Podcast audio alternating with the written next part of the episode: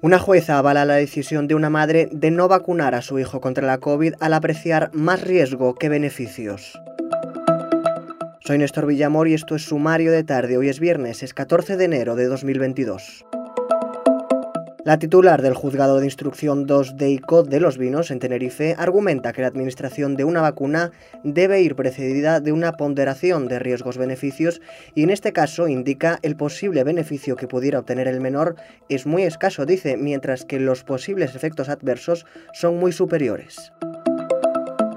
El IPC subió un 1,2% en diciembre en relación al mes anterior y elevó su tasa interanual hasta el 6,5%, su nivel más alto en 29 años. Los motivos hay que buscarlos en el encarecimiento de la luz, de los alimentos y de los hoteles y restaurantes, según los datos publicados por el INE.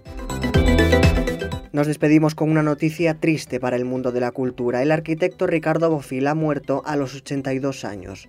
Nacido en Barcelona el 5 de diciembre de 1939, se había formado como arquitecto en la ETSAB y la Universidad de Ginebra y había creado alrededor de un millar de obras en 40 países. Bofil era uno de los arquitectos españoles de mayor proyección internacional y una de sus obras más icónicas, La Muralla Roja, en la localidad alicantina de Calpe, es el escenario en el que se inspira la serie televisiva El Del Calamar.